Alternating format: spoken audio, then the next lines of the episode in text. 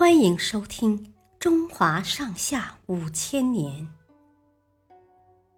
第六部《隋唐盛世》。颜真卿殉国。颜真卿和颜杲卿是一对兄弟。哥哥颜杲卿痛骂反贼安禄山。弟弟颜真卿也勇敢的站出来与反贼李希烈做斗争。李希烈是藩镇之乱中的一位逆臣，一心想拉颜真卿为自己效命。一次，他摆下酒宴，迎接一批叛军将领，还命人表演侮辱大唐的歌舞。颜真卿看了很气愤。当堂质问：“你是唐朝的臣子，为什么要表演这样的歌舞来侮辱朝廷？”李希烈说不出理由，只好把表演者赶了出去。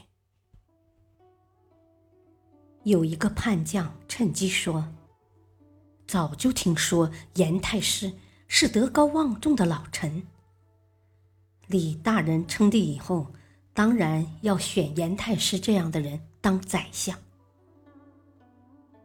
颜真卿怒了，大声说：“什么宰相？安禄山反叛的时候，我的哥哥颜杲卿保持了高尚的气节。现在我都快八十岁了，活到这把年纪，还会被你们威胁利诱吗？”一帮叛将被骂得哑口无言。李希烈气得命人把他关押起来。公元七八四年，李希烈打了几场胜仗，准备称帝。